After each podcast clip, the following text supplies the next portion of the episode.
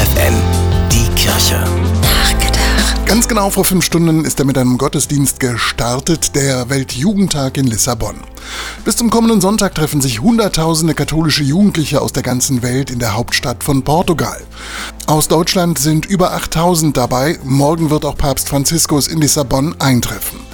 Der Weltjugendtag. Für die Teilnehmenden ist er ein Highlight in den düsteren Zeiten, die die katholische Kirche durchlebt. Da tut es gut, die Kirche einmal ein paar Tage positiv zu erleben, unter Gleichgesinnten zu sein.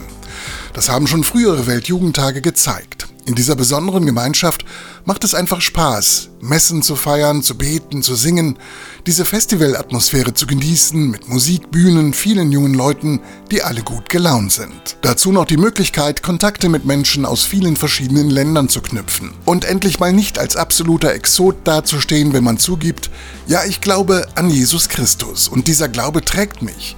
Es ist eine Erfahrung, die der verstorbene Papst Benedikt XVI mit einem Satz so auf den Punkt gebracht hat. Wer glaubt, ist nicht allein. Ein Gefühl, das ich auch den vielen Teilnehmerinnen und Teilnehmern aus Niedersachsen beim Weltjugendtag in Lissabon wünsche.